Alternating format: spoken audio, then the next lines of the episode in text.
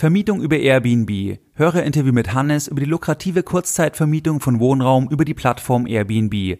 Hannes ist Anfang 30, er ist selbstständig und langjähriger Hörer von Geldbildung. Hannes war als Seminarteilnehmer bei einem Live-Seminar von Geldbildung in Berlin im Dezember 2017 dabei. Hannes berichtet in diesem Gespräch über die verschiedenen Geschäftsmodelle, die man über Airbnb, über diese Vermietungsplattform fahren kann. Und zwar einmal gibt es das Thema Homesharing, das Thema aus Investorensicht und das Arbitragemodell. Hannes betreibt sehr erfolgreich das Arbitragemodell und er hat auch ein eigenes Buch zu diesem Thema geschrieben.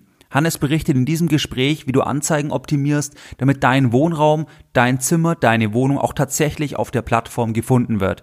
Wir sprechen über das Thema Haftung bei Schäden, wir sprechen über regulatorische Themen, Stichwort Zweckentfremdung von Wohnraum in Ballungszentren und wir sprechen auch darüber ganz konkret, was kannst du mit der Kurzzeitvermietung verdienen und über viele weitere spannende Themen. Viel Spaß bei der heutigen Podcast Folge Nummer 219. Herzlich willkommen bei Geldbildung, der wöchentliche Finanzpodcast zu Themen rund um Börse und Kapitalmarkt. Erst die Bildung über Geld ermöglicht die Bildung von Geld. Es begrüßt dich der Moderator Stefan Obersteller. Herzlich willkommen bei Geldbildung, schön, dass du dabei bist. Jeden Sonntag erhalten mehrere tausend clevere Geldbilder meinen wöchentlichen Geldbildung-Newsletter, bereits seit mehreren Jahren und pünktlich versendet wie ein Schweizer Uhrwerk jeden Sonntag. In diesem Geldbildung-Newsletter, da besprechen wir Themen, Aspekte rund um deine Geldbildung, die du nicht im Podcast und auch nicht auf meiner Webseite findest. In der Vergangenheit sprachen wir über neuere Investments von Warren Buffett, über die neue Fondsbesteuerung, über das Thema Edelmetallkauf, anonymes Tafelgeschäft und über viele weitere spannende Themen. Wenn du hier noch nicht dabei bist, dann schließe dich uns gerne an und gehe jetzt auf www.geldbildung.de und trage dich direkt auf der Startseite mit deiner E-Mail-Adresse für den kostenfreien Geldbildung-Newsletter ein. Ganz wichtig, nach der Eintragung, da musst du deine E-Mail-Adresse noch einmal bestätigen und erst dann bist du offiziell dabei und erhältst jeden Sonntag noch mehr kostenfreie Geldbildung direkt in dein E-Mail-Postfach. Solltest du bereits eingetragen sein, deine E-Mail-Adresse bestätigt haben und am Sonntag keine E-Mail von Geldbildung erhalten, dann sende mir gerne eine kurze Information, eine kurze E-Mail an info@geldbildung.de. Vereinzelt kann es immer mal wieder zu Zustellungsproblemen kommen und ich würde dich dann entsprechend, wenn du das möchtest, auf eine manuelle Liste aufnehmen, damit du auch entsprechend am Sonntag den Geldbildung Newsletter in deinem Postfach vorfindest. Wir starten jetzt direkt mit dem spannenden Gespräch mit Hannes. Das Gespräch ist in Berlin entstanden. Kannst du vielleicht jetzt gleich mal zum Einstieg, was ist dein Geschäftsmodell beziehungsweise ähm, was machst du genau? Also ich habe verschiedene Geschäftsmodelle, aber eines, ich glaube, das wollen wir heute thematisieren, ist, ist Airbnb konkret. Genau. Ähm, das heißt die, die Kurzzeitvermietung von, von, von Wohnobjekten mhm. ähm, und da in verschiedenen, verschiedenen Ausführungen. Also sowohl, man nennt das, so, das sogenannte Home Sharing, also das, das Teilen und das Vermieten von eigenen Objekten, die man selber lebt, aber auch ähm, als, als Modell, was ein bisschen erweitert ist oder fortgeschritten als sogenanntes Arbitrage-Modell. Also man mietet sozusagen zu dem Zwecke an, Objekte an, um die auf Airbnb zu, weiter zu vermieten.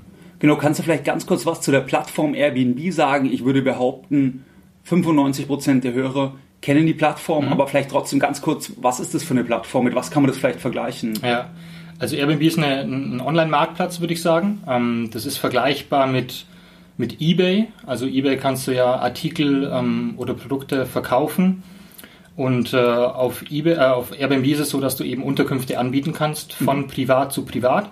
Das heißt, es ist jetzt nicht, es ist so ein bisschen einge, ja, ich würde sagen, es ist, befindet sich in der Mitte zwischen einer Hotelübernachtung, so was genau. preislich jetzt ein bisschen höher liegt, und äh, dem sogenannten Couchsurfing, also was wahrscheinlich die meisten Studenten kennen, dass man eben bei einer fremden Person auf der Couch kostenlos übernachtet. Ja. Und bei Airbnb ist es eben so, dass es in der Mitte ungefähr platziert ist, sowohl preislich als auch qualitätsmäßig, würde ich sagen. Ähm, und inzwischen ist es keine kleine Plattform mehr, sondern es ist ein relativ großes Unternehmen, was ich glaube letzt, inzwischen glaube ich ungefähr 4 Millionen äh, sogenannte Listings, also Inserate online hat, was in Summe mehr ist als die fünf größten Hotelketten der Welt. Also genau, das ist brutal, obwohl sie ja genau. keine Hotelzimmer haben. Das ist ja der das Witz die Plattform, wieder. Genau, ja. Das ist nur die Plattform. Ja, richtig. Das ist ja ähm, das, das ist ja diese Asset-Light-Modell, nennt man das, dass die eigentlich das Asset, was es geht, also hier Wohnraum, besitzen sie nicht, sondern sie stellen nur die Plattform zur Verfügung. Genau. Ist ein bisschen vergleichbar wie Uber, wo das Asset dann die privaten PKWs sind, bei Airbnb dann Richtig. das Asset der private Wohnraum, also die direkte Konkurrenz zum Hotel, wo wir aktuell sind, bei einem Hotel. genau, wir sind momentan in Berlin ähm, und nehmen das Gespräch hier auf. Und das sind die Möglichkeiten. Du hast jetzt schon genannt. Also es gibt jetzt für die Hörer eigentlich drei Varianten und jeder, der den Podcast jetzt hört, fällt unter eine oder unter mehrere der drei Varianten letztlich. Entweder ist er die Variante Homesharing, das heißt, man wohnt irgendwo und vermietet dann teilweise einen Raum unter oder zum Beispiel man fährt in den Urlaub ja. und vermietet dann die Wohnung unter oder während Oktoberfest zum Beispiel in München. Das ist ja gefühlt ähm, das Haupteinkommen von manchen in München. das wäre dann das Thema Homesharing. Wir steigen auch in die Teile noch genauer ein. Und dann das zweite wäre, dass man das als Investment sieht, also dass man einfach eine andere Ertragssituation hat und vielleicht einen anderen Kaufpreis bezahlen kann, weil man halt von vornherein sagt, dieses Objekt kaufe ich und möchte es dann über die Kurzzeitvermietung vermieten, zum Beispiel über Airbnb und habe dann ja mehr Einnahmen. Also dann kann ich auch einen anderen Preis bezahlen. Und die dritte Variante, die ich auch sehr interessant finde, man kauft keine Immobilie, man wohnt auch in keiner Immobilie, sondern man mietet eine an, spricht es mit dem Vermieter ab, mit dem Ziel, das dann weiter zu vermieten. Und die drei Punkte, da fällt jeder darunter. Und da können wir jetzt vielleicht mal zu Beginn mit dem Homesharing einsteigen, weil, ja, das hat vielleicht der ein oder andere schon mal gemacht, dass man ähm, dass man einfach einen Raum vielleicht untervermietet. Vielleicht kannst du da mal was sagen, ähm, was fällt denn alles genau unter Homesharing? Und ist das auch das, worüber die meisten Sachen dann oder das meiste eigentlich über Airbnb vermietet wird? Das wird wahrscheinlich Homesharing sein, oder? Genau, also ich würde sagen in der Vergangenheit, also das ist die, die eigentliche Idee von der Plattform war ja, oder die Idee von den Gründern war ja, oder die Geschichte, dass sich die, die, die Miete nicht mehr leisten konnten. Genau, das habe ich auch mal gelesen. Ja, und, das, äh, da müssen die Mieten ja also es muss ja Wahnsinn sein. Also wirklich sehr, sehr ja. hoch sein. Und äh, die Idee von denen war dann, wir kaufen uns irgendwie drei Luftmatratzen, legen die uns im Wohnzimmer aus. Äh, und da war irgendwie eine ganz bekannte äh, Designkonferenz zu der Zeit. Und dann okay. haben sie gesagt, okay, wir versuchen einfach mal jemanden zu finden, setzen also eine, eine 0815-Webseite auf, ähm, packen da irgendwie eine Information drauf, dass wir drei äh, Luftmatratzen zu vermieten haben. Und es hat angeblich irgendwie ein paar Tage gedauert und war irgendwie alles ausgebucht. Nee. Und selbst nach der Konferenz haben sie noch irgendwie extrem viele Anfragen bekommen ähm, wie es denn aussieht, also ob sie noch die Matratzen anbieten und ob sie da noch irgendwie Unterkünfte haben. Und äh, ich, also ich glaube ja zurzeit immer noch. Also ich glaube, das ist ein bisschen auf der, das wandelt sich aktuell. Also die die institutionellen Investoren äh, finden dieses Modell immer mehr. Und das heißt, das, das, diese, diese Waage, glaube ich, shiftet so ein bisschen. Es hat angefangen ja. mit Homesharing und ich glaube, mein Eindruck ist, dass es immer mehr professionalis äh, professionalisiert wird. Ja, das, das sieht man an den ganzen Dienstleistern auch, genau. die sich drumherum, das wird ein eigenes Ökosystem, Richtig. dass man dann sagen kann, man vermietet es irgendwo und dann gibt es Dienstleister, die die Schlüsselübergabe machen, das ja. zu putzen und so weiter. Ja. Die können wir ja nachher noch einsteigen. Also Homesharing, die Grundidee, wie läuft es ab? Sagen wir, ich möchte jetzt ein Zimmer vermieten, also ich melde mich bei dieser Plattform an. Mhm Vielleicht können wir einfach mal durch den Prozess ähm, durchgehen. Was sind da die entscheidenden Sachen dann und ähm, auch wie finde ich den richtigen Preis und so weiter. Also vielleicht kannst du mal ein Beispiel, also jemand hat eine Wohnung und entweder beispielsweise möchte er für einen Monat reisen, das könnte ja eine Möglichkeit sein, dass man dann sagt, okay, ich möchte die Miete nicht bezahlen, beziehungsweise dann würde die Wohnung ja ungenutzt bleiben. Mhm. Oder man vermietet vielleicht ab und zu mal ein kleines Zimmer unter, wo man nicht immer jemand da haben will, ja. aber vielleicht mal ab und zu. Also wie gehe ich dann vor? Ich, ich gehe auf die Plattform, registriere mich dann, denke ich mal. Und wie geht es dann weiter? Was sind hier die wichtigen Punkte, die ich Genau, das erste ist, du registrierst dich. Ähm, ganz normal, es ist ein, ein Profil, ein Online-Profil, wie bei Facebook, Google, wo auch immer. Okay. Ähm, das heißt, ich lege das mal an und dann habe ich die Möglichkeit, eben Unterkünfte, also sogenannte Listings anzulegen. Das mhm. heißt sozusagen für meine Unterkunft, also für mein Privatzimmer in dem Fall, ähm, ein eigenes Listing zu erstellen. Was bedeutet, ich habe eine, eine, eigene Seite und die fülle ich mit Informationen. Also okay. es fängt an mit Fotos, die ich natürlich schießen kann, mit Beschreibungstexten zur Anfahrt zum Objekt selber ähm, und kann mich natürlich selber auch auf meinem eigenen Profil vorstellen. Also mit Bild, mit Ausweis verifizieren und Co., damit sozusagen derjenige, der bei mir buchen möchte, sich auch entsprechend ähm, identifizieren kann oder repräsentieren kann an der Stelle. Hast du hier Tipps? Weil ich meine, wenn, wenn das kann ja dann relevant sein auch für die Buchungsfrequenz oder wenn ich jetzt da besonders sympathisch ausschaue, vielleicht buchen dann mehr Leute, wie wenn ich jetzt da ganz grimmig aussehe. Oder? Ja, natürlich. Also das, der Klassiker irgendwie in, weiß ich nicht, in, in dem rotweinbefleckten Unterhemd ist jetzt vielleicht suboptimal, ja, würde ich jetzt mal sagen. Aber genau wie du sagst, also ich glaube, ähm, der, der, das ist auch definitiv ein Faktor, der, der glaube ich, sehr relevant ist. Je, je offener und je transparenter du dich irgendwie darstellst, desto ja. besser ist deine Reputation auf dem, auf dem Marktplatz.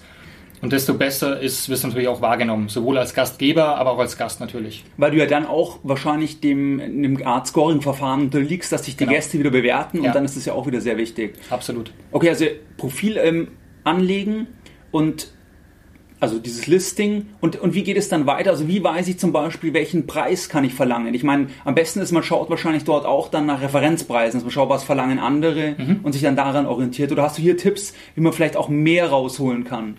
Genau, also das ist definitiv das, ist das Erste, was ich machen würde. Ich würde gucken, gibt es in meiner Umgebung Gastgeber, die was Ähnliches anbieten? Da kann man ganz einfach auf der Plattform selber filtern ähm, nach denselben Objekten oder ähnlichen Objekten einfach sehen, wo liegt der Durchschnittspreis. Okay. Das ist so die erste Sache, die ich machen würde. Ich würde natürlich mir auch angucken, gibt es in der Nähe Hotels oder Ferienwohnungen oder Hostels ähm, und wo liegt der Preis? Also ganz einfach bei Booking.com oder HRS danach sehen. Das okay. ist auch sehr einfach. Und wenn es nichts gibt, das passiert hier und, hier und wieder auch wieder, also es gibt keinen Gastgeber in der Nähe, muss man einfach gucken, da würde ich einfach schauen, was ich selber für die, für die Miete bezahle und einfach sozusagen eine, eine, einen Daumen, über einen Daumen halt einfach ausprobieren, was ist der Markt bereit zu zahlen? Weil es ist natürlich auch so, der Preis ist, glaube ich, eines der, der wichtigsten ähm, Faktoren auf dem Marktplatz. Nachdem wird wahrscheinlich auch selektiert, dass die Leute sagen, ja. bis zu so und so viel Wohnungen. Und sortiert natürlich auch. Das ja, heißt, okay. das ist was, was ich nicht einmalig statisch festlegen würde und dann für die nächsten zwei Jahre, sondern bei mir ist es so, bei mir ändert sich der teilweise täglich irgendwie mehrfach. Da gibt es keinen Nachteil, wenn man es öfters anpasst, oder? Eher ein Vorteil, okay. weil der Vorteil ist, dass du der, der Plattform signalisierst, du hältst dein, dein Listing aktuell, okay. das heißt, du aktualisierst ja. es regelmäßig und das äh, wird äh, gewertschätzt im Sinne von, okay, äh, ich liste das ein bisschen höher. Also, das ist dann ein Inhouse SEO-Ranking, so gesehen. So gesehen, so gesehen. genau wie bei Google kann man auch sowas bei, bei äh, Airbnb machen. Okay, würdest du schauen, dass, dass man eher in dem Durchschnittspreis gelangt oder ist es für dich besser, wenn du sogar über dem Durchschnittspreis bist, weil du dann vielleicht weniger Buchungen hast, aber irgendwie andere Leute oder, oder, oder sagst du, du schaust, dass du beim Durchschnittspreis bist? Also langfristig versuche ich immer über dem Durchschnittspreis zu sein. Das ja. ist meine Strategie und da ist vielleicht so gleich als kleiner Tipp vielleicht. Eine Sache, die ich immer mache, ist, wenn ich anfange mit etwas Neuem, dass ich die Mitbewerber immer unterbiete preislich. Okay, dass du Weil, erstmal einen, Genau, Fuß dann bekomme ich einen Push nach oben ähm, von, der, von der Plattform an sich. Äh, die Gäste sind froh, weil sie ein Schnäppchen geschlagen haben und ich ja. bekomme im Gegenzug positive Bewertungen. Mm, und dann je mehr ich bekomme, desto besser meine Reputation wird, desto höher kann ich die Preise schrauben. Hast du einen Tipp wegen positiven Bewertungen? Weil das wird ja sicherlich auch sehr, sehr relevant sein. Also ich meine, wahrscheinlich geben ja nur wenige überhaupt eine Bewertung ab oder man wird ja wahrscheinlich irgendwie zehn Buchungen brauchen, dass einer eine Bewertung abgibt oder so. Ja, also im Schnitt ist es so bei 40 bis 50 Prozent, würde ich sagen, wenn du, wenn es, wenn es ungestützt ist, also wenn du nichts machst. Ähm, was man machen kann oder sollte, ist auf jeden Fall die Gäste aktiv danach fragen. Das ist so eine Sache. Das hilft auf jeden Fall. Ähm, und gerne auch nochmal nachhaken. Also man hat danach eine Möglichkeit von oder ein Zeitfenster von bis zu zwei Wochen, sich zu bewerten gegenseitig. Und wenn da nichts passiert ist, kann man durchaus nach einer Woche nochmal äh, einen kleinen Reminder durchschicken und sagen, hey, hast du den Aufenthalt bei mir genossen? Ähm, über die Plattform, über genau, per Inbox ja. dann wahrscheinlich genau. so eine Art, okay. Ja. Sehr gut, ja. Eben, weil das wird, oder, oder weiß man, was die wichtigsten Kriterien sind? Ich meine, gefühlt ist wahrscheinlich natürlich der Preis, aber wenn du den gleichen Preis hast, dann wird ja vor allem, denke ich mal, die Bewertung relevant sein, wie es ja bei anderen Marktplätzen dann auch ist, wie bei Amazon, wo auch alle die Bewertungen ja versuchen zu bekommen, ja. weil das ein relevantes Kriterium ist. Oder ist da was bekannt unter den Airbnb-Spezialisten, was so die Top 3 Ranking-Faktoren sind, dass man innerhalb der Plattform bei einem vergleichbaren Angebot vor den anderen liegt? Ja, also es gibt da eine Liste von, ich glaube, also wir, wir haben aktuell so 16, 17 Stück identifiziert, die wir okay. selber auch irgendwie ähm, reverse engineert, heißt es im IT-Jargon, genau. äh, herausgefunden haben. Das heißt, wir haben einfach versucht, die Indikatoren herauszufinden. Und wie gesagt, wir sind jetzt auf 15 bis 16 Stück gekommen. Die wichtigsten sind definitiv A natürlich ähm, die Bewertung an sich, B natürlich der Preis und C würde ich sagen, ähm, ja, die Reputation an sich, beziehungsweise die, die Amenities, also die, die Sachen, die ich in meiner Unterkunft anbiete. Das ja. sind vordefinierte Sachen, bis zu 20, 30 Stück. Sowas wie, habe ich einen Haar, habe ich einen Föhn, habe ich einen, einen Bügeleisen, habe ich irgendwie frische Handtücher und solche Sachen. Und je mehr ich davon irgendwie anticken kann, ähm, desto wahrscheinlich ist es natürlich, dass ich eine relativ breite Zielgruppe erreiche. Also würde es sich lohnen für jemanden, der das öfters machen will, dass er auch sagt, er bietet diese Sachen spezifisch mit an, dass man das vergleichbar mit einem Hotel halt dann auch hat, ja, oder? Ja, genau. Also es gibt auch, das war auch, glaube ich, eine Aussage von einem der Airbnb-Founder, ich glaube vor zwei oder drei Jahren so eine Studie, dass sie herausgefunden haben, dass die Listings, also die Inserate mit Föhn bis zu 10 Dollar mehr pro Nacht verlangen okay. und das von den Gästen akzeptiert ja. wird. Also ich glaube, das ist eine ganz gute Investition, da irgendwie mal, keine Ahnung, 20 Euro oder 30 Euro für einen, für einen Harttrockner auszugeben. Ja, vielleicht ein wichtiger Punkt, wo vielleicht der ein oder andere jetzt sofort dran denkt, ist ja das Thema Haftung. Mhm. Also ich sage mal so, jetzt bei dem ersten Punkt beim Thema Homesharing, da wohnt man ja noch selbst dort, entweder zum Zeitpunkt, wo der andere auch ist, weil man zum Beispiel ein Zimmer untervermietet oder mhm. man ist halt gerade in Urlaub. Aber in jedem Fall hat man ja seine persönlichen Sachen dort. Was gibt es da für Sachen? Also einmal kannst du vielleicht zum Thema Haftung was sagen. Gibt es da eine Haftpflichtversicherung über die Plattform oder wie läuft es, wenn Schäden entstehen sollten? Ja, also es gibt, ich würde sagen, drei drei Modelle, die man da irgendwie anwenden kann, ähm, die auch ein bisschen gestaffelt sind. Das erste, was ich auch jedem empfehlen würde, ist eine, eine, Kaution zu hinterlegen, also hinterlegen zu lassen. Das kann man im Inserat einstellen. Dass die, der Buchende muss eine Kaution hinterlegen. Dann. Genau. Das heißt allerdings, er muss es nicht bezahlen. Also im Unterschied zum Hotel wird es nicht gecaptured auf der, auf der Kreditkarte, sondern es ist hinterlegt, sozusagen das Recht ist hinterlegt, dass wenn was sein sollte, okay. ich die Möglichkeit habe, das einzuziehen. Das ist also im Schnitt so zwischen 50 bis 100 Euro, würde ich sagen, in dem ja. Bereich. Wenn das irgendwie äh, defekt ist, kann man das darüber klären. Wenn das nicht greift, gibt es eine sogenannte äh, Gastgebergarantie von Airbnb. Okay. Die liegt, zumindest in Deutschland liegt die bei, ich glaube, 800.000 Euro. Das heißt, bis zu diesem Bereich gibt es die Möglichkeit, ähm, ein, Meditation, ein Mediationsverfahren mit Airbnb zu, äh, einzugehen und diese dann mit ins Boot zu holen und zu sagen, hey, der Gast hat mir, keine Ahnung, jetzt irgendwas äh, in der Wohnung irgendwie, was das defekt, das heißt der Fernseher, das Smart ja. TV, was auch immer. Ähm, und sozusagen, wenn das der Preis höher ist, kann ich das eben einschalten und äh, mit denen versuchen es zu regeln. Was da ganz wichtig ist, wirklich für jeden, wenn sowas passieren sollte, das passiert ehrlicherweise sehr selten, aber wenn es passiert, auf jeden Fall so gut wie möglich alles dokumentieren. Ja. Das ist das A und O. Die eine Seite und die zweite Seite, was auch super wichtig ist, sich immer an die Fristen halt zu halten, was, die, was, der, was der Marktplatz oder Airbnb in dem Fall vorgibt. Weil wenn man diese Fristen, das sind meistens eine Woche oder zwei Wochen, also Reaktionszeiten nicht einhält, dann schließen sie oft den Fall komplett. Was heißt, also wenn die sagen, bis dahin, da wollen sie die Daten oder genau. Bilder oder irgendwas? Kannst du uns bitte innerhalb von einer Woche oder zwei Wochen ähm, entsprechende Dokumentationen einreichen, können irgendwie Kaufbelege sein, können Fotos sein, sonst was. Und man reagiert in diesem, in diesem Fall nicht, dann ist es in der Regel eben so, dass einfach der Fall geschlossen wird. Ja. Und man am, am Ende des Tages wahrscheinlich auf den, auf den Kosten sitzen bleibt. Ich meine, da hängt man dann im Worst Case, also wenn wir jetzt mal sagen, wirklich jemand, es entsteht ein Schaden von Zehntausenden Euro oder Hunderttausenden Euro, dann muss man halt darauf hoffen, dass man dann mit der Plattform eine Einigung treffen kann, beziehungsweise dass die Plattform halt auch, solange dann das, den Fall gibt, noch existent ist, dass die Bonität passt und so weiter. Genau. Aber nachdem die so groß sind, können die sich das wahrscheinlich nicht leisten, wenn es sich rumsprechen würde, dass sie da zum Nachteil einzelner kurzzeitiger Vermieter agieren, weil das ist ja dann ein Knockout-Kriterium für, für neue, die auf die Plattform wollen. Ich glaube, da werden die aus Reputations- Gründen versuchen, könnte ich mir vorstellen, sowas relativ auch nett in unsere oder in deinem Sinne dann zu ja, regeln. Natürlich, genau. Also ja, ist auch meine, meine Erfahrung. Ich hatte zum Glück noch keinen wirklich groß, größeren Schaden, muss ich sagen. Das ist mein, mein Vorteil. Aber ich bin in Kontakt mit vielen Gastgebern und da hatte der eine oder andere schon diese Fälle und in den meisten Fällen ist es wirklich, wie gesagt, ähm, geklärt worden. Es gab auch Fälle, da ist jetzt nicht geklärt worden, aber es lag dann meist an diesen zwei Themen. Also entweder es gab keine Dokumentation ja. oder eben man hat die Fristen nicht ähm, eingehalten. Und genau, und der, der dritte Punkt ist eben klassisch Haftpflicht oder Hausratversicherung, was ja. man auch machen kann. Da muss man natürlich darauf achten, das Gewerbliche Thema halt, oder? Genau, also da ja. muss man auf jeden Fall auf die, auf die Klauseln achten, ähm, sozusagen, ob die auch greifen, wenn es sozusagen eine Untervermietung ist. Und vor allem ja. auch eine kurzfristige Untervermietung und eine wiederholte, weil da ist natürlich bei der klassischen privaten, ist es meistens, fliegst du da meistens raus. Genau, weil es ja eigentlich mit Gewinnerzielungsabsicht natürlich genau, ist. Absolut, absolut richtig. Aber wie ist da deine Erfahrung? Ich meine, auch das Thema Steuern letztlich, ich meine, das, das ist ja was, was man voll angeben muss, aber das werden wahrscheinlich auch nicht alle, oder ich weiß nicht, so der, der ab und zu mal was vermietet, der gibt es ja, also ich sag mal so, theoretisch muss jemand, der einmal beim Oktoberfest es vermietet, wahrscheinlich angeben, oder der muss es angeben. Klar. Wäre jetzt mein Gefühl, aber wie viele Leute machen das dann?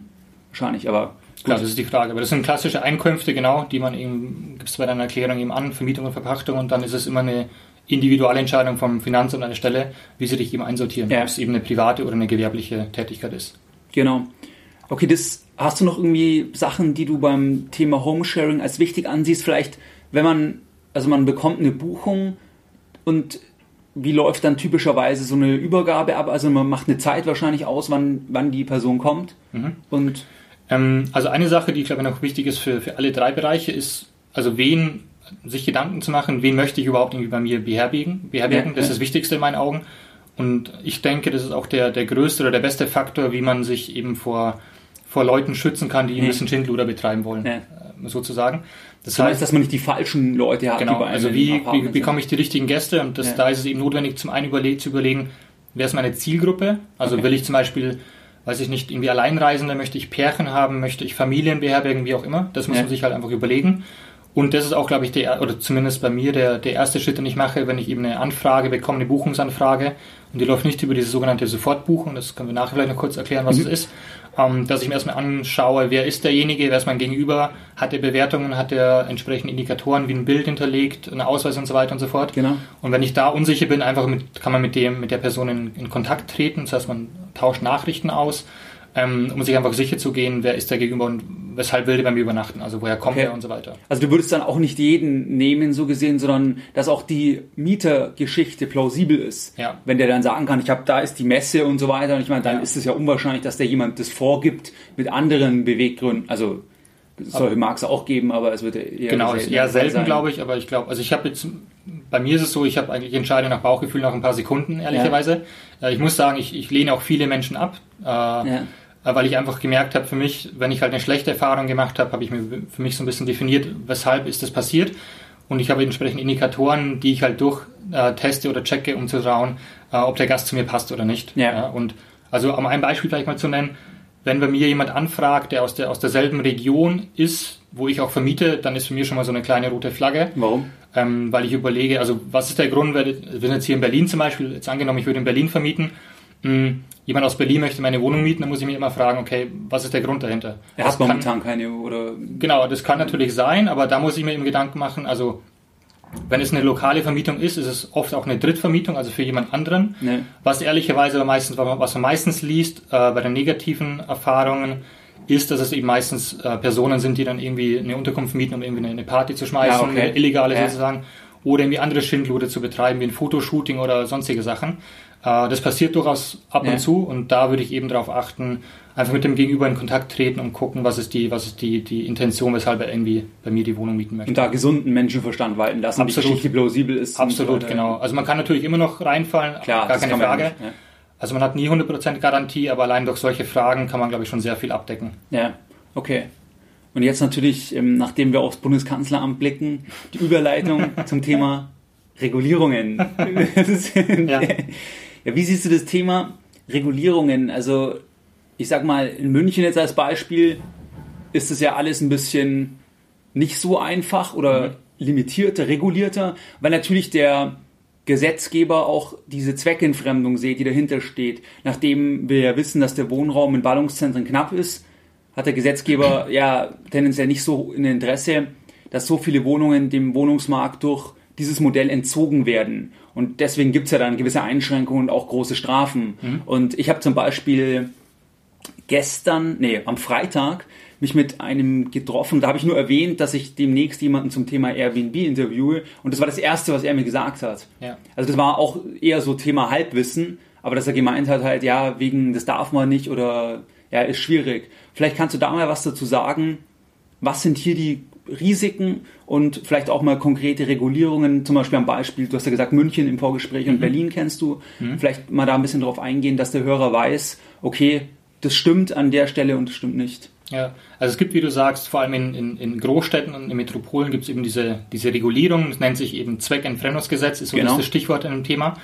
Hm, konkret eben München, Berlin, aber auch irgendwie Köln und andere Städte sind jetzt dabei, das zu diskutieren oder haben das bereits. Bedeutet konkret, es ist eben verboten, wenn man eine Unterkunft vermieten möchte oder wenn man, wenn der Zweck der, der Vermietung ist, einfach das, das, das Objekt an Touristen und Geschäftsreisenden zu vermieten. Ja. Das heißt, ähm, das wird eben dann Wohnraum entzogen der Stadt und das möchte eben die Stadt nicht. Deswegen gibt es eben dieses Gesetz, was besagt, äh, bis zu 50 Prozent meines, meiner Unterkunft darf ich theoretisch vermieten, aber da vielleicht an, an, als Tipp an jeden, wenn jemand das machen möchte, immer lokal sich informieren, weil es gibt kein Gesetz, was national für Deutschland, Österreich, Schweiz und Ähnlichem wie gültig ist sondern es sind wirklich Regularien. Von den Städten dann wahrscheinlich. Genau, was die Städte an sich definieren oder auch die Länder. Wer wäre mein Ansprechpartner da? In der Stadt wahrscheinlich ist es das, äh, welches Amt wäre, weißt du das, welches Amt das wäre? Das hängt auch so ein bisschen vom, vom Land natürlich ab, also. Okay. Muss man einfach gucken, irgendwie kann natürlich in einer kleinen Region Landratsamt, was auch immer sein, oder ja. einfach mal ein Rathaus im kleinen Bereich. in einer größeren Stadt wie Berlin und Co. oder auch in Österreich ist ein Magistrat zum Beispiel, ja. an das man sich wenden kann und mit denen einfach abklären, wie ist der Stand der Dinge. Ähm, das heißt, wenn es eben diese, diese, diese Notsituation gibt, diesen Wohnnotstand, kann es eben eine Regularien geben, wie diese Zweckentfremdung. Bedeutet konkret, um mal irgendwie eine Zahl zu nennen, äh, in Berlin äh, betrifft oder beläuft sich diese Strafe bis zu 100.000 Euro. Das heißt, ja. wenn man dieses Modell fährt, äh, illegale Weise fährt, ohne Genehmigung, dann gibt es eben ein Bußgeld oder eine Ordnungswidrigkeit von bis zu 100.000. In München eine halbe Million. Genau, die Münchner haben dann gesagt, die Berliner waren, ah, die Münchner waren bei 150. Wir wollen immer top of the world sein. genau. Im negativen Sinne. Die haben dann gesagt, wir, das ist uns zu wenig, wir wollen nochmal mehr machen. Und die sind da jetzt durchaus, durchaus irgendwie nochmal höher gegangen. Ähm, das heißt, das heißt, das, also das existiert, das muss man sich angucken und ähm, wie gesagt, ich würde dann eben das erstmal im Vorfeld abklären, zu schauen, ja. wie ist der Stand der Dinge und dann eben zu schauen, falle ich da rein oder falle ich nicht rein. Und da vielleicht auch als, als, als, als kleine Seitbemerkung, es gibt zwar dieses Gesetz, definitiv, da kann man nicht drum, drum rum, aber es gibt wie jede Verordnung auch entsprechenden Interpretationsspielraum, würde ich mal sagen. Okay. Also es gibt, Berlin ist ein gutes Beispiel, da gibt's, habe ich einen Artikel gelesen vor kurzem von einem, der es geschafft hat, eben eine Ausnahmegenehmigung zu bekommen, der darf bis ja. zu 180 Tage jetzt vermieten. Ähm, also es gibt ja immer Möglichkeiten, dass man da nochmal ins Gespräch geht mit, mit dem lokalen Amt und äh, versucht eine Lösung zu finden. Aber das ist halt wichtig, das im Hinterkopf zu behalten. Ja, absolut. Und wahrscheinlich kann man ja sagen, dort, wo der Wohnraum knapp ist, könnte die Wahrscheinlichkeit höher sein, dass es sowas gibt, so eine, eine Einschränkung, dieses Thema Zweckentfremdung. Ja. Weil ich meine, in irgendeiner ländlichen Region, ich sag mal irgendwo in Ostdeutschland, wo viel Wohnraum leer steht, wird es ja so eine Regelung nicht geben. Da kann ich es ja gar nicht vermieten wahrscheinlich. Genau. Also, also, eigentlich würde sich jeder, jedes, jedes Land oder jede Stadt freut sich über Tourismus, weil das heißt, es gibt irgendwie mehr Wirtschaftsleistung, es gibt Leute, die vorbeikommen, die die Geld ausgeben, die Umsatz an, den Umsatz ankurbeln. Natürlich, ja. Natürlich ist es in Städten wie, wie Berlin, München und Co. eine bisschen andere Situation und da vielleicht auch als kleine Anekdote, was ich ganz interessant, also ich kenne in Berlin, kenne ich mich deswegen aus, weil das immer durch die Presse geht, weil da ja, die genau. meisten Airbnb-Gastgeber sind, äh, dass die Stadt Berlin selber irgendwie Gastgeber ist mhm. äh, und da nicht gerade, also ein paar tausend Wohnungen, glaube ich, anbietet, möblierte über Wohnungen. Über Airbnb auch? Nicht über Airbnb, sondern über eine eigene äh, Tochterfirma okay. Äh, und da fokussiert aber auch auf Kurzzeitvermietung, also Wochen- und Monatsweise. Und das ist halt in meinen Augen so ein bisschen auch, naja. Das läuft dann in die gleiche Richtung wie ähm, wir fordern einen Mindestlohn und ähm, es wird im Bundestag werden Leute beschäftigt, die den Mindestlohn in der Höhe da noch nicht bekommen haben. Das gab es nämlich da auch, wo man dann denkt, ja. okay, alles klar. genau, also das ist das Gleiche. Also ich meine da, ja, also es ist natürlich, und es gibt ja Kompromisse jetzt, wie gesagt, Berlin ist so ein gutes Beispiel. Da gab es noch verschiedene Anpassungen jetzt und wahrscheinlich im Mai, glaube ich, gibt es eine neue Regularien, dass man dann bis zu 60 Tage wahrscheinlich ohne Genehmigung vermieten darf. Ja. Man muss es nur eben lokal anmelden, aber man braucht sozusagen keine Ausnahmegenehmigung. Okay, und wie siehst du das Thema? Ich könnte mir vorstellen, dass die Hotellobby, die wird von Airbnb auch nicht begeistert sein. Siehst du da, ich meine, die können jetzt nicht direkt irgendwie natürlich ein Gesetz erlassen, aber siehst du da gewisse Risiken, dass die über Lobbyisten Einfluss nehmen und die Regularien mittel- bis langfristig schwieriger werden, weil zum Beispiel, das habe ich letztens erst gelesen, könnte ja der sag mal, der, ähm, das Argument gebracht werden, wenn jemand professionell kurzzeitig vermietet, mhm. dann sollten eigentlich doch auch die gleichen Sicherheitsauflagen gelten, wie jetzt in einem Hotel, weil ein Hotel ja diese Kosten auch tragen muss. Und das wird ja jetzt noch nicht der Fall sein, dass das in gleicher Weise reguliert ist, sagen wir mal Brandschutzverordnung oder andere Aspekte, die es da gibt im Hotelbereich. Siehst du da gewisse Risiken, dass, dass das irgendwie sich das schwieriger wird, das Feld? Also ich glaube, also wie gesagt, auch da ist Berlin, glaube ich, ein gutes Beispiel. Wenn man so sich in der Community umhört, in der Gastgeber-Community, ist da schon die, die, die Vermutung, dass da die Hotellobby stark ja. in die Richtung irgendwie tendiert hat und auch das Gesetz ein bisschen mitgeformt hat. Ähm, ich glaube schon, dass sich das noch ein bisschen, also ich glaube mit dieser zum Beispiel mit dieser 60-Tage-Regelung, die in vielen Städten existiert, äh, also Euro, europaweit, das ist ein Kannst du was dazu sagen? Ähm, also dass man 60 Tage pro Jahr ähm, seine ganze Unterkunft vermieten darf. Okay. Das ist jetzt, wie gesagt, in, in Berlin wahrscheinlich bald der Fall. In Amsterdam ist es zum Beispiel auch so. Ja. Da ist eine gleiche, äh, eine gleiche Gesetzgebung erfolgt. Und ich glaube, das ist ein, ein Kompromiss, das irgendwie für beide Seiten okay ist. Und es kann natürlich sein, dass die Hotello wieder nochmal stärker irgendwie in die ja. Richtung geht und nochmal mehr, mehr forciert, äh, um das nochmal zu reduzieren. Aber es gibt auch andere Städte in, innerhalb von Europa, in, da ist es halt komplett anders. Da sagt die Hotellobby, ähm, in unseren Augen ist es eine komplett andere Zielgruppe. Die, ja. Da gibt es wenig Überschneidung mit unserer Zielgruppe. Und deswegen machen wir uns da keine Sorgen. Und deswegen gibt es auch kein Zweckentfernungsgesetz in, in sehr vielen Städten. Ja. ja.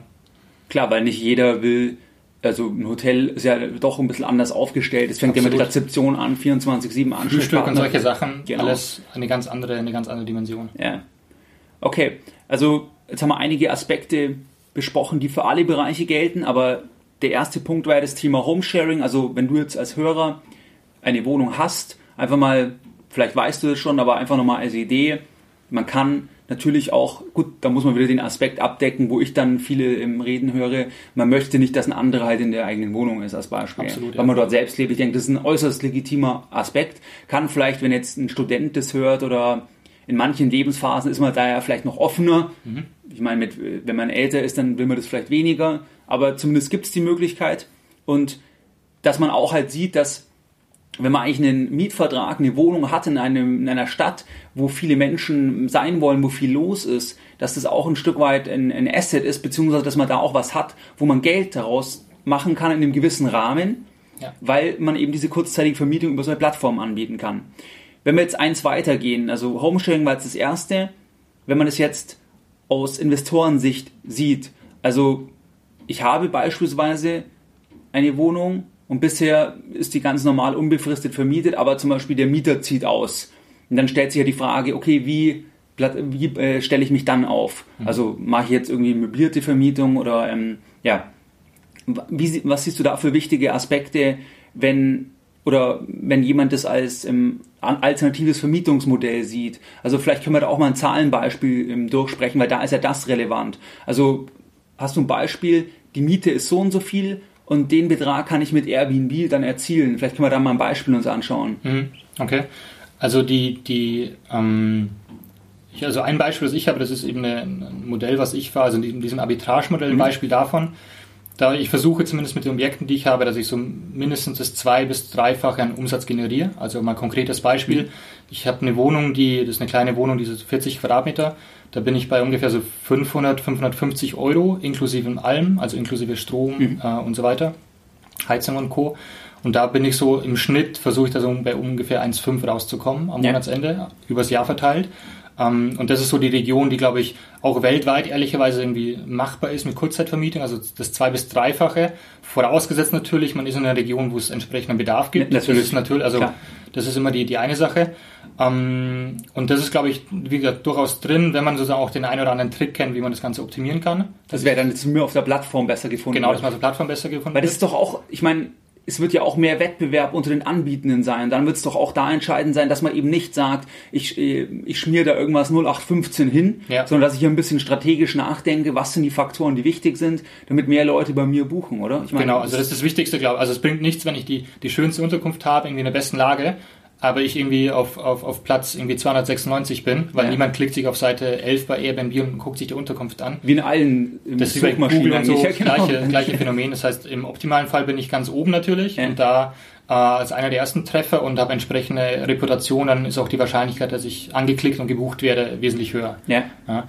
Also das ist so die eine Sache. Die zweite Sache, was glaube ich ganz wichtig für, für Investoren ist, ähm, ist das ganze Thema Widmung. Also mhm. es kann natürlich sein, wenn man wenn man eine Wohnung hat und exklusive aus, aus, dem, aus dem Zwecke besitzt oder vermieten möchte, und zwar Vollzeit vermieten möchte. Ja, wäre es halt gewerblich letztlich. Genau, das heißt, dass man sich das da mal anschaut, muss ich eine Umwidmung vornehmen? Ja, nein, das ist immer eine Frage, die man sich stellen muss. Mhm. Ähm, und natürlich, klassischerweise natürlich Zweckentfremdung hatten wir vorher schon, aber natürlich auch zu schauen, ist es irgendwie ein Mehrparteienhaus oder ein Einfamilienhaus oder was auch immer, wie sieht es irgendwie mit der Nachbarschaft aus? Ja. Also weil das ist ehrlicherweise in der, in der Realität sind, ist meistens der Faktor, der das ganze Thema limitiert, ist einfach die Nachbarschaft. Weil ich meine, die werden irgendwann fragen, warum kommt da jeden Tag jemand anderes? Absolut. Und dann, gut, aber was können die machen? Also also es kommt darauf an, also in einem klassischen Mehrparteienhaus ähm, ist halt die Eigentümergemeinschaft die entsprechende. Äh, aber wenn ich selbst Eigentümer bin, meine ich, aber dann können trotzdem die andere wahrscheinlich Trotzdem habe ich hier die Eigentümergemeinschaft, die sozusagen mit äh, entscheiden kann, was mit dem, mit dem Haus passiert. Und ja. das heißt, ich kann, also und da gibt es auch genug Fälle und genug Beispiele, wo einfach die, die Eigentümergemeinschaft gesagt hat, wir möchten irgendwie keine kurzfristige Vermietung hier in, der, in, dem, in dem Haus ja. haben. Äh, die Widmung war auch nicht vorhanden, das heißt de facto ist es eigentlich verboten. Notfalls kann es auch sein, dass man einfach vor Gericht sich irgendwie trifft und dann okay. eine Entscheidung getroffen wird. Ähm, also da gibt es definitiv eine Möglichkeit. Ähm, das heißt, das sind die zwei oder drei Sachen, die man sich als, als Eigentümer ansehen sollte. Äh, plus natürlich die Initialinvestition. Also wenn es eine ja. leere Wohnung ist, muss ich natürlich dafür sorgen, die erstmal zu möblieren, entsprechend äh, Internet bzw. WLAN anzubieten und so weiter und so fort, ähm, damit zumindest die, die Mindestanforderungen für eine Übernachtung gewährleistet sind. Aber zwei bis dreimal ist natürlich enorm dann. Also wenn du sagst, zwei bis dreimal ist möglich, dann wird es wahrscheinlich gut, dann darf man es wieder wegen der Zweckentfremdung nicht, aber da wird es in manchen Regionen, das kann ja dann auch mal vier, fünf Mal sein wahrscheinlich. Wenn Absolut, also wenn die Nachfrage mhm. hoch ist und, und mein, mein, mein, mein, meine Optimierung gut ist, ist glaube ich perfekt. Also da, ja. das ist glaube ich auch ehrlicherweise einer der Gründe, weshalb auch dieses Zweckentfremdungsgesetz losgetreten worden ist, weil sie eben gemerkt haben, es machen immer mehr Menschen, es machen immer mehr Menschen auch in, in absolut verbotenen ähm, Konstellationen, wie zum Beispiel soziale Wohnbau ja. oder Studentenwohnheim und Co., was eigentlich de facto irgendwie verboten ist. Und deswegen ist es natürlich ein Fall, dass sich da irgendwie der Gesetzgeber dran, äh, dran, dran reibt. Aber jetzt sagen wir mal, 60 Tage darf man es normalerweise untervermieten. Mhm. Oder das, das ist in München dann auch so? Oder ich, was? ich glaube, in München sind es auch, ich bin mir nicht hundertprozentig sicher, aber ich glaube ja, dass es auch diese, diese Zwei-Monats-Regelung gibt, okay. aufs ganze Jahr äh, gesehen. Aber ich meine, es ist ja eigentlich extrem, wenn jetzt jemand das hört, der zum Beispiel als, gut, wobei, wenn man es als Mieter macht, normalerweise muss man sich Untervermietung, glaube ich, vom Vermieter genehmigen lassen. Ich ja. glaube, man darf ja nicht einfach als Mieter. Genau, man muss seinen Mietvertrag ähm, prüfen. Meistens ist eine Untervermietung ausgeschlossen ähm, oder vielleicht erlaubt, aber dann ist es meistens eher eine, eine langfristige ja, genau. Untervermietung. Weil ansonsten wäre das halt extrem angenommen, man würde jetzt, sagen wir mal, also es wäre jetzt die 60 Tage für München gültig, wo wir jetzt nicht hundertprozentig sicher sind, aber jetzt als Beispiel. Und in München kann man sicher, wenn man in, in zu den optimierten Zeiten, also wo Messe ist, Oktoberfest und so weiter, ja da kann man wahrscheinlich das fünf, sechs Mal Fache vom Monat raus oder noch mehr vielleicht.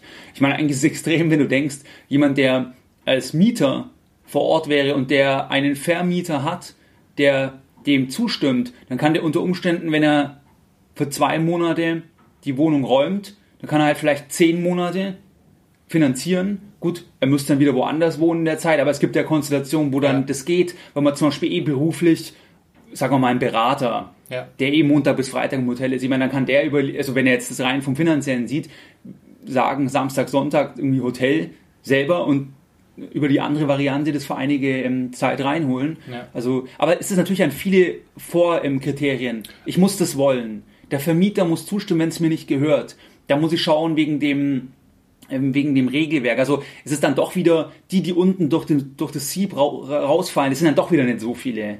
Ja, genau, eher beschränkt, ähm, definitiv. Also da muss man, glaube ich, viel Vorarbeit leisten und wie du gesagt hast, also haben dieser Sicherheitsaspekt und Co., das ist meistens ein Thema, bei dem viele Leute einfach sagen, das ist mir zu aufwendig oder zu unsicher und ich glaube vor allem der Aufwand ist auch noch so ein Thema. Also viele sagen, ich kenne auch, ich habe auch viele Immobilienbesitzer in meinem Bekanntenkreis und wenn wir über das Thema sprechen, ist die, die, der, der erste oder das zweite Feedback meistens, ich habe mir deswegen eine Immobilie geholt, damit ich eben relativ passiv Cashflow generiere und ich möchte damit nichts zu tun haben oder wenig.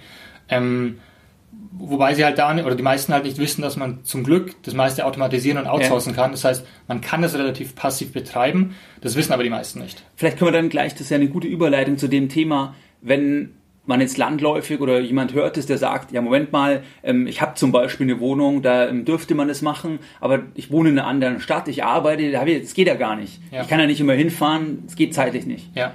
Was für Möglichkeiten gibt es, Dienstleistungen und Services in Anspruch zu nehmen, wo ich nicht vor Ort sein muss? Also was lässt sich alles durch Drittanbieter ähm, eigentlich automatisieren? Also es gibt, ich würde sagen, zwei, ähm, zwei, zwei Möglichkeiten. Die erste Möglichkeit ist, man, man gibt alles ab es gibt die sogenannten Airbnb Service oder Management Companies. Die sind also Firmen oder Dienstleister, die haben sich auf dieses Thema spezialisiert. Okay. Die kann man, äh, mit denen kann man Kontakt äh, aufnehmen und die sind meistens im Schnitt so zwischen, liegen zwischen 20 und 30 Prozent des Shares, was sie nehmen, also an Umsatz beteiligt. Mhm. Und da, die kümmern sich wirklich um alles von A bis Z. Das heißt, man gibt ihnen den Schlüssel und sagt, ich möchte von Januar bis Juli vermieten. Ähm, sie machen alles und ich gebe ihnen 20 bis 30 Prozent ab. Das ist so die eine Möglichkeit, die ich habe, wenn ich eben nicht vor Ort bin. Aber die gibt es ja auch nicht, bieten die das dann in allen Städten an oder auch Nein. wieder nur wahrscheinlich in begrenzten? Meistens in den Metropolen, das ja. ist so die eine Sache. Das Thema an sich ist super, super neu, muss man auch sagen. Das heißt, die sind noch selber sehr klein und meistens Startups, ehrlicherweise. Ja. Das ist so die eine Sache. Also im, auf dem klassisch auf dem Land, würde ich mal sagen, oder in einer Kleinstadt, wird es weniger geben. Das heißt, da bleibt eben nur die, die zweite Möglichkeit, selber zu machen. Wobei da kann man dann genauso überlegen, ob man einen vor Ort hat, wo man dann einfach das bilateral abschließt. Absolut. Wo man sagt, da hat man jemanden, der, keine Ahnung, ähm, der schon in Rente ist oder der auch ein bisschen offen ist vom Geist her und sich auf sowas ja. einlassen kann, wo man sagt, du kriegst 20 Prozent vom, vom Umsatz, wenn du einfach die Abbildung vor Ort machst. Genau, also Haushälterin ist so der, der Klassiker oder eine, eine, eine Reinigungsfachfrau, die dann eben noch Schlüsselübergabe und Co. macht. Das ist so der, der Klassiker. Man kann aber ehrlicherweise da auch viel automatisieren. Also ich, bei mir ist es zum Beispiel so, ich mache eigentlich, äh, ich habe fast alles automatisiert, das heißt okay. von den Nachrichten äh, die der Gast erhält, bis zu Check-in und Co. Das ist eigentlich alles entweder outgesourced oder automatisiert.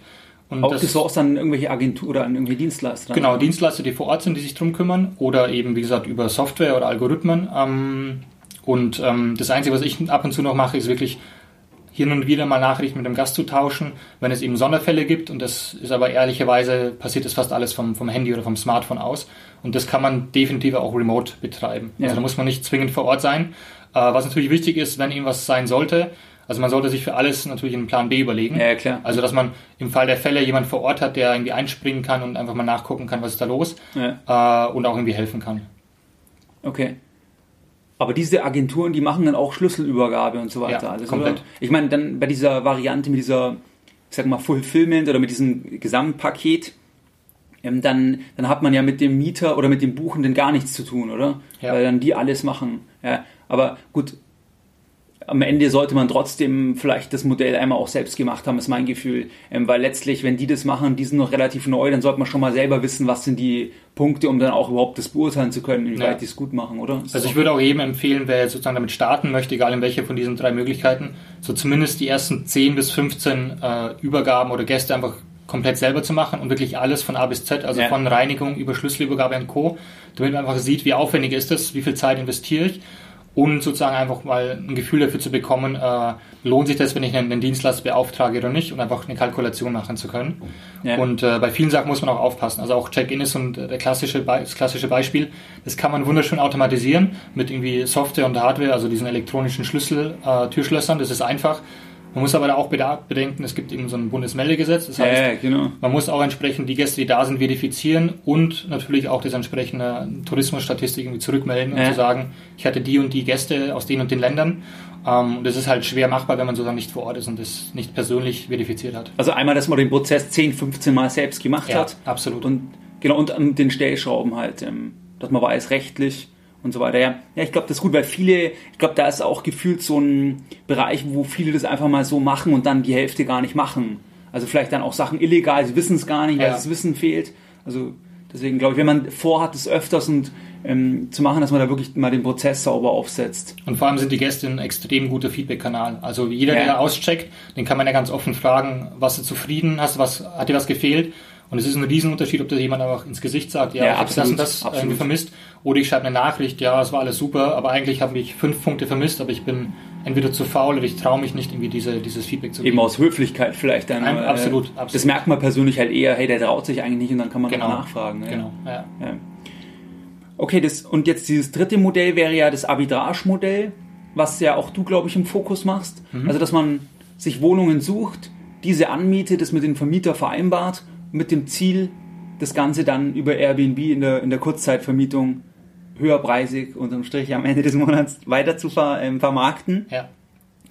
Was ist hier die Überlegung? Also die Überlegung ist klar Arbitrage zwischen dem, was ich bezahle und dem, was ich dann erhalte. Mhm. Aber die Problematik, das hattest du damals, glaube ich, in einer der Pausen am Seminar auch erzählt, die Problematik ist ja letztlich, dass du ja Vermieter überzeugen musst. Also du musst dir dem sagen, was du vorhast und die meisten ja. werden es entweder nicht verstehen oder, oder sagen, das will ich nicht, weil dann hab, haben die ja das Problem, dass so viele Leute in der Wohnung sind. Ja. Ähm, vielleicht können wir da mal durch den Prozess gehen oder wie gehst du da vor, dass du Wohnungen findest, die dir jemand anvertraut als Mieter und den Vermieter, dass du den überzeugen kannst, dass du da ähm, das sinnvoll aufsetzt. Also du wirst dem mehr geben dann wahrscheinlich, oder? Genau, das ist eine Option. Also die, die Suche ist meistens so, also man kann da die klassischen Quellen anzapfen, die man auch als Immobilieninvestor ja. anzapft, von ImmoScout bis zu lokalen äh, Plattformen. Das ist eine Möglichkeit. Äh, das ist allerdings was, was zumindest meine Erfahrung, dadurch, dass ich in, in der Metropole bin, wo ich das mache, das ist halt schwer, wenn du irgendwie auf einer Besichtigung bist mit, mit 50 äh, anderen äh, Mietern. also versucht, ich überlege mir nochmal, aber eine Sache, ja. übrigens, es wäre dann eine Kurzzeitvermietung, aber das wird ja kein Problem sein. Genau, also, also wenn immer, vor allem wenn, wenn also wenn, also mein, ich versuche eigentlich immer, äh, Objekte zu, zu fokussieren, wo ich irgendwie direkt mit dem Eigentümer sprechen kann. Ja. Also wenn ein Makler dazwischen ist, das ist für mich eigentlich so ein K.O.-Kriterium, weil das die Chance einfach gegen Null geht. Ja, der hat ja gar keine Lust drauf, da irgendein Risiko genau. einzugehen. Und vor allem, wenn die Nachfrage super hoch ist, also da hast du keine Chance. Nee. Ja. Das ist wirklich unrealistisch. Und was ich gemerkt habe, was bei mir am besten funktioniert, ist wirklich irgendwie natürlich erstmal im, im Bekanntenkreis zu fragen, um zu gucken, ja. wer, ist, wer ist da. Und die Persönlichkeit finde ich irgendwie super. Also wer was, wer, wer eine Wohnung hat, oder? Genau, also einfach ja. rumzufragen, klassisch irgendwie, das ist glaube ich auch ein guter Trick oder was heißt Trick, einfach eine, eine Empfehlung. Wer eine Immobilie kaufen will, wenn du bei Immobilien Scout guckst, guckt ja, halt klar. jeder. Ja, und die versuchen natürlich Quellen irgendwie anzu, anzuzapfen, die, die, die wenige haben und einfach irgendwie mit, mit einem offenen, mit einem offenen Ohr mal mit, einem Bekannten sprechen oder überall beim Friseur, wo auch immer, da kann man einfach mal irgendwie offen darüber ja, genau. sprechen. Das heißt, das ist, glaube ich, ein, ein sehr mächtiges Werkzeug, da irgendwie äh, in persönlichen Kontakt zu kommen. Und das Zweite, das ist aber das Gleiche, wenn ich mit dem Eigentümer, wenn ich den habe, dem natürlich auf der einen Seite zu sagen, relativ offen und transparent, was ist die Idee? Ja, genau, klar. Klar, wie du sagst, also der Großteil, 90, 95 Prozent, entweder sie verstehen es nicht oder sie lehnen es direkt ab. Das ja. ist definitiv so. Damit muss man irgendwie leben können. Äh, Gesetz der großen Zahlen dann einfach. Absolut. Ab und zu muss man mich auch beschimpfen lassen als was auch immer. Auch das kommt vor. Das also, gehört, Klappern gehört zum Geschäft. genau. Also das, das gehört damit dazu. Und manche werden halt hellhörig und sind grundsätzlich interessiert. Und wie du sagst, die eine Möglichkeit ist, das monetär zu machen. Also einfach zu sagen, guck mal, weiß ich nicht, du willst 600 für das Ding. Zahle ich eine, den Faktor eineinhalb? Zum Beispiel. 900 als Beispiel, und du, Beispiel. und du planst 12 bis 1500. Absolut, genau. Natürlich musst du deine Zahlen kennen im Vorfeld, um zu ja, gucken, lohnt sich das. Ja. Die zweite Möglichkeit ist natürlich irgendwie eine Art Gewinnbeteiligung zu machen. Ähnliches ja. Modell, das finde ich meistens nicht so cool. Und was du natürlich auch immer machen kannst, sind zwei Sachen. Die eine Sache natürlich zu sagen, viele Aufgaben oder viele Verantwortlichkeiten nimmst du selber wahr. Also ja. zum Beispiel Reparaturen. Ich rufe nicht ständig an, sondern ich sage, okay, ich mache bis zum Betrag X, kümmere ich mich drum. Das gleiche Thema gilt für irgendwie für, für Mietdauer. Also das ist kein ist vielleicht ein unbefristet, aber ich garantiere mindestens irgendwie ein Jahr ja. Anmietung. Ähm, das ist so der Klassiker. Und da muss man einfach schauen. Und am Ende des Tages, wie gesagt, das ist Gesetz der großen Zahlen, wie du sagst. Ja. aber, da, aber ich kann mir vorstellen, da ist es schon, vielleicht auch wenn jetzt jemand das hört, im, vielleicht im direkten Umfeld, wenn man irgendjemanden kennt über ein oder zwei Ecken, der vielleicht mehr Immobilien hat, dass man dem das dann vorschlägt, einfach mal zum Testen. Ja. Dass man sagt, hey, ein, ein Zimmer ist jetzt frei geworden, lass uns das mal testen. Genau. Und weil, wenn du jemand ganz kalt, ich meine, wenn der dich jetzt nicht kennt, der, der, ist ja die, die Distanz zwischen ich höre das jetzt und also da ist das schon, also könnte ich mir vorstellen, absolut sehr groß erstmal, weil ja nur Fragezeichen und auch Risiken dann bei dem anderen auftauchen. Absolut. Aber ich glaube, wenn du halt vorbereitet hingehst und dich wirklich auch präsentierst, ja, das merken die dann auch, wenn du Ahnung hast. Ja. Und äh, da gibt es genau erstens das und zweitens, wenn du auch mit einer entsprechenden Historie ankommst und sagen ja. kannst, ich bin nicht neu im Geschäft, ich mache das seit X Jahren das ist hier mein, mein, mein, mein Track Record. Ich hatte genau. so und so viele Gäste und Bewertungen. Ich habe hier so ein Badge, der sich Superhost Badge nennt. Das ist so eine Verifizierung von Airbnb, die entsprechende Gastgeber auszeichnet. Also man ja. kann da ganz anders auftreten im Vergleich natürlich zu jemandem, der komplett neu an, äh, ankommt und das, das Modell fahren will. Und da ist ja das Interessante, dass man das kann man ja einmal machen, das kann man zweimal machen, das kann man ja auch x-mal machen. Ja. Also ich meine, das ist natürlich interessant, weil man dadurch ja, wenn man jetzt einen Weg hat, wie man Vermieter überzeugen kann, wann man einen Track Record hat, wenn man es einschätzen kann, ähm, wie viel man machen kann, dann kann man ja wirklich auch sich da ein bisschen vergrößern. Da gibt's ja zum Beispiel, das weiß ich ja von dir in den USA oder da gibt's ja auch dann wirklich welche, die das extrem groß aufgezogen haben. Weil theoretisch kann man ja auch sagen, man, man, man macht eine gescheite Struktur und, und mit dem Ziel 50, 100, 200 Wohnungen. Ich meine, das ist ja nicht äh, das ist ja dann eigentlich immer das Gleiche vom Vorgehen her. Abs absolut. Und ich glaube, also die, vor allem diese, diese Service Management Companies, die sind also jetzt nicht in Europa oder zumindest nicht in Deutschland, aber wenn man international ähm, sich das ansieht, das sind durchaus bei teilweise 100 Einheiten, teilweise 500 plus. Ja. Also die haben da schon irgendwie ein entsprechendes Portfolio aufgebaut, die sie halt für andere verantworten und, und, und äh, bewirtschaften, aber am Ende sind es trotzdem 400 Einheiten, ja. die man irgendwie handeln muss. Und das ist logistisch und, und auch maintenance-mäßig natürlich schon ordentlich. Aber hast du dir das mal überlegt, selbst sowas anzubieten? Also diesen Service für andere? Also dass das, was die Agenturen, wo die, wo die dann 30 Prozent nehmen, dass du ja. das selbst anbietest? Hast du das mal überlegt? Ja, ich habe mir das überlegt. Das Ding ist natürlich bei der Stelle, also das ist eine, eine relativ harte Kalkulation, die nur funktioniert, wenn du halt größer bist, ja, entsprechende Größe hast. Das heißt, äh, mit, also mit zehn Einheiten wirst du da nie nee, auf plus minus da reichen 30 Prozent nicht. Absolut nicht. Und das heißt, da hängt natürlich äh, eine Struktur hinten dran, die du aufbauen musst. Und deswegen ist das bei mir zumindest noch im, Hinter, im Hinterkopf. Okay. Aber grundsätzlich, mein Airbnb ist ein amerikanisches Unternehmen und wer das schon mal verwendet hat, ich meine, man kann ja dann an allen Destinationen das eingeben. Ja. Ich meine, theoretisch ist es ja auch möglich als Deutscher, Schweizer oder Österreicher, der das jetzt hört, den Podcast, theoretisch kann man ja auch, ist man ja nicht äh, national begrenzt. Also man kann ja auch in irgendwelche Urlaubsgebiete theoretisch gehen. Gut, da wird es vielleicht dann noch, muss man auch wieder schauen, wie man dann an die Wohnungen ähm, kommt. Aber theoretisch ist das ja ein Modell, wo man nicht jetzt regional, man muss ja nicht unbedingt das in Deutschland machen, man kann ja auch in, keine Ahnung, in Spanien oder in Portugal oder, ja. oder noch weiter weg das machen.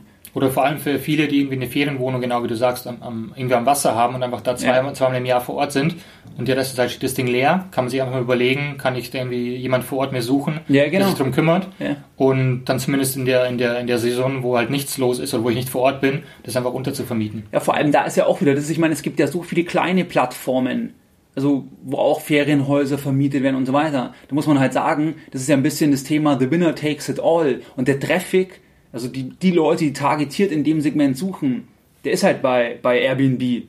Ich meine, das ist das gleiche wie das, dass man auch Bücher bei anderen Online-Plattformen bestellen kann, ja. aber Amazon hat halt den Traffic und ich glaube viele, vielleicht auch der ein oder andere, der das jetzt hört, der hat vielleicht ähm, oder der, der hat das nicht so auf dem Schirm, dass eben das auch wichtig ist, dass es eine Plattform ist, wo der Traffic ist, weil man dann zum Beispiel gegenüber einem, einer kleinen Vermittlung, äh, Vermittlungsseite eine viel höhere Auslastung hinbekommt, wenn man dann die Angebote noch gescheit optimiert, wenn man zum Beispiel ja. eine Ferienwohnung irgendwo im Süden hat, sag ich mal. Abs absolut. Wobei da muss man natürlich, also global gesehen ist, glaube ich, Airbnb der auf Nummer eins mit Abstand, definitiv. Es gibt da natürlich unglaublich viele Nischen, wo es andere. Parteien gibt und Player gibt, die die einfach die Marktmacht haben. Also bestes ja. Beispiel ist so, so die Haustierbranche. Also ja. wenn du versuchst mit dem Haustier, mit dem Hund zu verreisen, im Hotelbereich gibt es inzwischen immer mehr, die das mhm. anbieten. Wenn du es auf Airbnb versuchst, wird es schwierig werden. Also es gibt auch immer mehr Anbieter, aber ich glaube, wenn man sich da eine Nische sucht, ist man wesentlich kann man wesentlich irgendwie lukrativer nochmal rangehen, ja. wie wenn man einfach ganz breit streut. Oder auch das Thema ähm, Berghütten, beispielsweise auch Skihütten. Das, ja. Weil das ist ein Freund von mir, wo, sein, wo der Vater, wo die ähm, Hüttenvermittlung äh, letztlich haben. Das ist mhm. eigentlich auch also sagen wir mal jetzt in, in der Airbnb-Welt übertragen, dass er einfach halt Hütten vermietet oder vermittelt ja. und ähm, dass er auch da eine Nische ist, eine Mikronische. Abs absolut. Letztlich. Aber auch da gibt es Plattformen, die, glaube ich, wesentlich irgendwie höher gerankt sind und wesentlich ja. mehr Traffic haben als Airbnb in diesem konkreten Nischenbereich. Ähm, wobei du natürlich bei Airbnb auch ganz andere Sachen findest. Also Unterkünfte, ja, auch Schlösser, irgendwie Zelte, Campingwagen und Co. also für exotische Sachen und da ist eine Anekdote vielleicht, das finde ich ganz spannend, das habe ich jetzt vor, vor zwei Wochen, glaube ich, gelesen. Das ist ein, ein Gastgeber in, in, Toronto, der wollte auch irgendwie Airbnb ausprobieren. Und der hat ein Haus mit einem super großen Grundstück. Und der wollte aber nicht irgendwie die Gäste in seinem Haus haben, weil er hat irgendwie zwei kleine Kinder und das war ihm ein bisschen, ein bisschen zu, zu wieder. Und deswegen hat er sich diese, es gibt so kleine Blockhäuschen, sowas wie eine größere Gartenhütte. Da hat er sich irgendwie zwei Stück gekauft, die in seinem Grundstück aufge, aufgestellt und vermietet die halt jetzt bei Airbnb. Da, da gibt es keine Dusche, da gibt es nur so eine Campingtoilette. und er hat gedacht, naja, wird da jemand, wird da jemand buchen? Ja, da werden viele buchen, das wird doch immer gesucht. Oder Absolut, sowas. also dieses Digital Detox-Thema ist halt spannend. Und bei ihm fand ich halt super spannend, was er gemacht hat, ist, ähm, er hat sich nicht diese, diese Hütten gekauft, sondern hat einfach die Bilder von den Herstellern genommen, hat ein Inserat live geschaltet und geguckt, bucht überhaupt irgendjemand. Ja. Und hat tatsächlich jemand gebucht, das heißt, er muss dieses Ding dann kaufen, irgendwie in einem Tag aufstellen und dann seitdem, ich glaube ich, hat er vier oder fünf Dinger und die amortisieren sich teilweise auch in drei bis vier Monaten. Also Aber das ist auch ein Thema, diese, dieses exotische, ich meine, das, den Trend hast du ja in allen Bereichen, dass die Leute irgendwie so eine Erfahrung machen wollen, die jetzt nicht so normal ist. Ich sag mal mhm. jetzt normal im Hotelzimmer übernachten. Ja. Das ist halt eine Standarderfahrung. Aber deswegen finden es ja auch Leute wieder cool, bei privat zu übernachten. Aber deswegen gibt es ja auch dann das, dass man irgendwie, keine Ahnung, im, im, äh, im Iglu übernachtet. Oder das habe ich gesehen in Amsterdam, dass man in so einem Kran übernachten kann, ja, ja. war ausgebaut. Also das ist ja, weil das auch ein, glaube ich, ein wachsender Markt ist, Absolut. dass die Leute irgendwas Besonderes suchen wollen. Also wenn irgendjemand ein Objekt hat, wo man was Besonderes machen kann, wäre das mal eine Idee. Hausboote. Also in Hamburg, Hausboot, im genau. Hafen gibt es jede Menge Boote, die ja. natürlich meistens in der Saison im Sommer angeboten werden. Auch das kann durchaus lukrativ sein, ja. Ja. Super, jetzt sind wir schon relativ weit fortgeschritten. Hannes, hast du irgendwie noch Punkte, wo du sagst, das würdest du noch ähm, den Hörern mitgeben wollen, irgendwie äh, mit einem besonderen Aspekt. Du hast ja auch ein Buch zu dem Thema geschrieben, das verlinke ich auch in den Show Notes, also wer da genauer nachlesen will oder einsteigen will, da denke ich, ist das Buch geeignet, oder? Mhm. Wenn einer noch mehr wissen möchte. Genau, also da gibt es nochmal so ein bisschen wesentlich detaillierter erklärt, mhm. ähm, von, von A bis Z, was sind die verschiedenen Schritte, die man, die man machen muss. Und, und auch unglaublich viele Tipps und, und Tricks, auf was man natürlich achten muss. Ähm, einfach, wenn jemand sozusagen eine, eine, eine Schritt-für-Schritt-Anleitung sucht, ist, glaube ich, damit ganz gut ähm, gewappnet, weil natürlich kann man online alles nachsehen und YouTube-Videos ja. gucken und Co. Aber ähm, man findet, glaube ich, super selten, zumindest im deutschsprachigen Bereich, so, so, so einen Schritt-für-Schritt-Leitfaden. Das ist ja. ganz gut. Und äh, ansonsten würde ich sagen, ja, also wie gesagt, mein, mein, mein Tipp ist, jeder, der, der sich dafür interessiert, ähm, das einfach mal auszuprobieren. Das ist, ja. glaube ich, das Beste. Und wie bei diesem Beispiel mit diesem Kollegen mit diesen Blockhütten, man muss da nicht mal irgendwie tatsächlich was haben, also was besitzen. Man kann einfach mal sozusagen fake it until you make it, sagen die Amis so schön. Einfach mal versuchen, es live zu stellen und man hatte keinen Verlust. Man kann immer noch, wenn jemand tatsächlich bucht, immer noch stornieren, wenn man kalte Füße bekommt und sagt, nee, ja. ist doch nichts für mich. Ähm, ansonsten einfach mal ausprobieren und gucken, ob das was für mich ist. Und dann danach wird man relativ schnell merken, ja oder nein. Und äh, kann man dann, kann dann im zweiten Schritt das Ganze professionalisieren. Ja, super. Und ähm, wir haben uns ja übrigens für die Hörer im Dezember in Berlin kennengelernt. In dem Hotel, wo das Seminar war, sind wir jetzt wieder. Und ähm, vielleicht noch, kannst du noch mal noch was zum Seminar sagen? Ähm, nur für den einen oder anderen, den, den es jetzt interessiert, hat dir das was gebracht oder was war dein Eindruck von dem Seminar? Das war ja Anfang Dezember hier in Berlin auch, glaube ich. Ja, genau. Äh, genau, ja. Das war 2012, glaube ich. Ja, vielleicht ja. kannst du mal sagen, einfach deine ähm, Eindrücke oder deine Erlebnisse von dem Tag. Ja, also was ich super finde oder fand, ist natürlich, dass es ein, ein, sehr kleiner, geschützter Rahmen ist. Es waren ja Pi mal Daumen zehn Personen, glaube ich, genau. so ungefähr. So was. Ähm, was ich, das finde ich halt deswegen gut, weil auf der einen Seite ist, ist das, die, das Niveau sehr volatil. Das war gut, weil, weil es gab Fragen aus unterschiedlichen sehr angenehm Regionen. formuliert. Sehr nett. Das ist, das ist, das, das, ist das Schöne. äh, das heißt, also man kann sich A, super gut austauschen in einem geschlossenen Rahmen, weil ich glaube, da hast du auch eine Podcast-Folge mal gemacht zu dem Thema, wo findet man Leute, mit denen man sich austauschen ja, genau. kann. Ja. Und das ist, glaube ich, was, was, was viele betrifft. Und das ist, glaube ich, super, weil man eben da mit den Leuten in, in direkten Kontakt treten kann.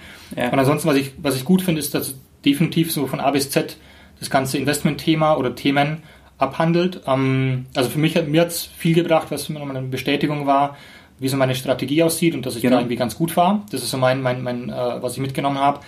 Was ich natürlich, wo man darauf achten muss, ich glaube, es bringt den Leuten nichts, wenn man mit, mit absolut null Vorwissen kommt. Also ja, wenn man nicht weiß, genau. zum Beispiel, was ein ETF ist, ja, dann weiß ich nicht, ob man da einen richtigen Benefit rausziehen kann. Ja. Wenn man schon so ein Grundlagenwissen ähm, mitbringt, ist es, glaube ich, eine gute Möglichkeit, eine gute Plattform, einfach um sich auszutauschen und sehr viele Ideen und, und, und Inspiration mitzunehmen. Eben, das habe ich auch schon öfters gehört, wobei die meisten, die dann kommen, natürlich den Podcast schon länger verfolgen ja. und dann hoffentlich das auch schon gehört haben. Ja. Aber ja, das ist sicherlich ein, ein guter Hinweis. Und ähm, du hast ja auch den äh, PNL, also den Premium Newsletter. Kannst du da noch sagen, wa was dir da das gebracht hat? Oder ob du sagst, ähm, dass monatlich du immer erinnert wirst? Das habe ich zum Beispiel von der ähm, Bettina Groß an der Stelle, die ist ähm, äh, Radiologin, da war sie in Hamburg dabei, ihr Mann zuvor in München. Und die sagen zum Beispiel, haben sie mir, im, äh, oder hat mir die Bettina als Feedback gegeben, dass sie das gut finde, den PNL zum Beispiel, weil sie halt da diszipliniert wird und erinnert wird. Ja. Also, weil man halt, ich meine, normal ist ja Geld, das ist ja nicht jetzt das Lebensthema. Also Anlage auch. Ja. Und ähm, da hat zum Beispiel sie gesagt, dass halt gut ist, weil sie immer wieder erinnert ähm, wird an das Thema. Kannst du da vielleicht noch was sagen, wenn es jemanden interessiert, das verlinke ich dann auch, ähm, was, was du da sagst, was da ein Vorteil ist für dich jetzt als persönlich? Also ich glaube, was da spannend ist, ist so ein bisschen die Erweiterung zum, zum Podcast, der okay. super breit gestreut ist natürlich ähm, und die Themen gut abhandelt. Aber wenn man nochmal einen, einen Schritt tiefer einsteigen will, ja. ist das, glaube ich, ein gutes Produkt, was man sich ansehen kann. Ähm, weil da geht es halt tatsächlich zum einen sehr tief rein auf der einen Seite und auf der anderen Seite, was ich halt gut finde, ist einfach so, dass die Verifikation, dass es nicht irgendwie nur Theorie ist, sondern auch ja, genau. Echtgelddepot. Ja, genau wie Taleb irgendwie schon sagt, du hast irgendwie Skin in the Game, ja, also du siehst auch... Immerhin 50.000. Immerhin, ja. also, also, da liegt Geld auf dem Tisch, was du investierst und das, ist, das kann man nachmachen oder nicht. Würde jetzt niemand empfehlen, blind das nachzumachen, aber zumindest mal zu sehen, was, was gibt es alles für Möglichkeiten und auch mit dieser, mit dieser Telefonkonferenz ist, glaube ich, mal gut, einmal im Monat zumindest so eine Stunde ähm, Informationen zu bekommen, wie du den Markt siehst. Ich meine, das ist deine Einschätzung und deine Meinung. Genau. Am Ende muss jeder, jeder für sich selber entscheiden, Absolut. was er macht. Aber ähm, als Informationsquelle ist es, glaube ich, ein faires Preis-Leistungsverhältnis. Okay, super. Nee, genau. Also, wen die Sachen interessieren, die, das Buch vom Hannes verlinken wir natürlich dann ähm, das Thema Seminare und auch PNL. Ähm, jetzt würde ich sagen, wenn du jetzt nicht noch einen allerletzten, also nach dem letzten, den allerletzten Tipp hast, man kann es immer noch eins weitertreiben, das ja. ist einfach so. Ähm, also wenn du jetzt noch irgendwas hast, irgendwie eine Sache ähm, oder irgendwie eine andere, ähm, noch eine Webseite empfehlen möchtest, ähm, ansonsten würde ich sagen, dann sind wir jetzt auch zeitlich schon ja, gut und dann würde ich sagen, waren es für mich auch sehr interessant. Cool. Und ähm, okay, also spontan vielleicht eine Sache, was ich was ich gut finde, wer sich wirklich mit diesem Thema beschäftigen will. Natürlich das Buch ist die eine Sache, was man ja, sich ansehen kann. Die andere Sache, was ich echt empfehlen kann, ist eine Webseite, die sich eher DNA nennt. Kannst du vielleicht auch noch verlinken. Das ist so ein Datenaggregator, der eben die Daten von Airbnb zieht und äh, publiziert. Das heißt, da kann man einfach eingeben, ich bin jetzt in zum Beispiel Karlsruhe und der gibt mir an, was ist so der, der durchschnittliche, die durchschnittliche Einnahmen, die die Gastgeber da ähm, einnehmen und wie viel auch der gleichzeitig auch anzeigt, welche Gastgeber gibt es und so weiter und so fort. Also es ist nochmal so eine, eine Subplattform für Airbnb, eine Art Meta-Plattform und da kann man sich sehr schön und auch kostenlos informieren auf einem, auf einem ersten äh, Basislevel. Okay, also eher dna.com. Ja. Ich glaube, oder CO ist es, glaube ich. Punkt. Okay. Aber können wir verlinken sonst nochmal. Genau. Und ähm, genau, ja. Okay, super. Dann ja, vielen Dank für das Gespräch. Bitte. Mehr Informationen zu Themen rund um Börse und Kapitalmarkt findest du unter www.geldbildung.de. Und immer daran denken, Bildung hat die beste Rendite.